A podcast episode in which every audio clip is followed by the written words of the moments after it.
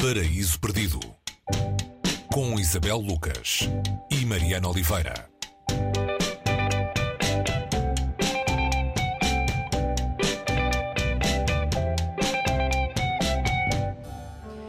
Hoje no Paraíso Perdido lemos As Ligações Perigosas de Choderlos de Laclos. Uh, este livro é uh, a obra maior deste oficial francês, da altura da Revolução Francesa, e o livro foi também ele uma espécie de revolução. Uh, Isabel, o que é que ele trouxe de novo, este romance epistolar do século XVIII?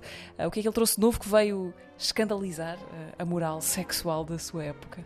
Olá Mariana, um, não, foi, não trouxe só essa novidade de, de expor de alguma maneira um, aquilo que pode ir na, nas cabeças mais um, uh, eh, libertinas, se assim se pode dizer, da alta sociedade francesa antes da Revolução, é disso que estamos a falar. Uh, Chauderlot de, de Laclos este, este romance uh, no, no, período pré-Revolução Francesa para, uh, de alguma maneira, também, não apenas, e essa, foi uma, uma, das grandes discussões que houve e continua a existir à volta deste livro, que é considerado uma das obras maiores do século XVIII, que é não apenas expor este lado mais, um, este lado do desejo ou da, da devassidão, se assim se pode chamar, como foi lido e que o tornou um, um livro escandaloso, como tu disseste, mas também expor uma classe, uh, a nobreza francesa, uh, que estava a viver tempos de decadência.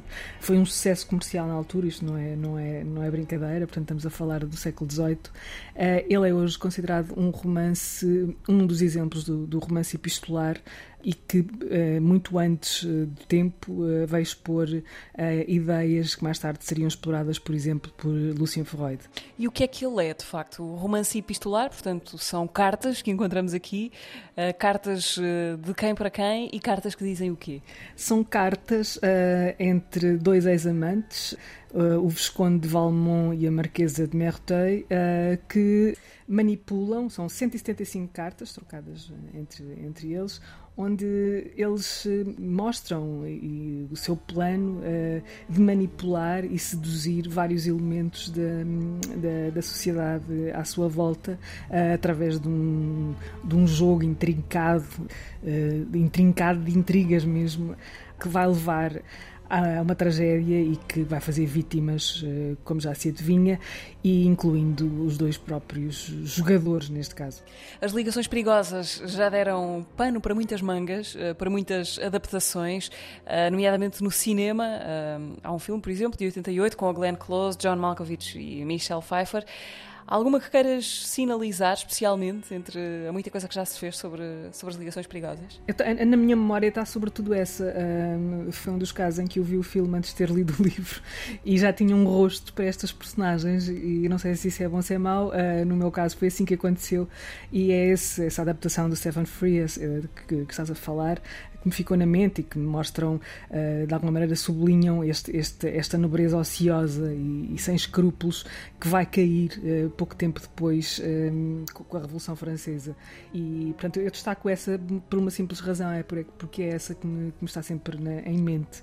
Sobre Choderlos de Laclos, quem foi este oficial da artilharia francesa que nos deixou este livro? E outros. E outros, sim, outros, eh, onde, onde e este livro também é, é lido dessa, dessa maneira, apesar de ele depois ter explorado isso noutros escritos, que é uma espécie de educação uh, sentimental das mulheres, ou, ou seja, ele, ele, apresenta aqui a mulher num papel muito mais emancipado do que aquilo que era suposto um, em livros anteriores e naqueles que retratavam a, a, nobreza da altura, quase sempre muito mais, um, muito mais cuidadosos, em que a mulher aparecia com um aspecto submisso, ele aqui não, ele aqui põe a mulher uh, não só como objeto de desejo, mas também ela própria como uh, manipuladora e, e, e fonte de, de, de, desejo. Portanto, uh, ele é, é, uma espécie de avant la lettre aqui, como se diz, e viria a escrever, como eu estava a dizer, mais sobre este tema.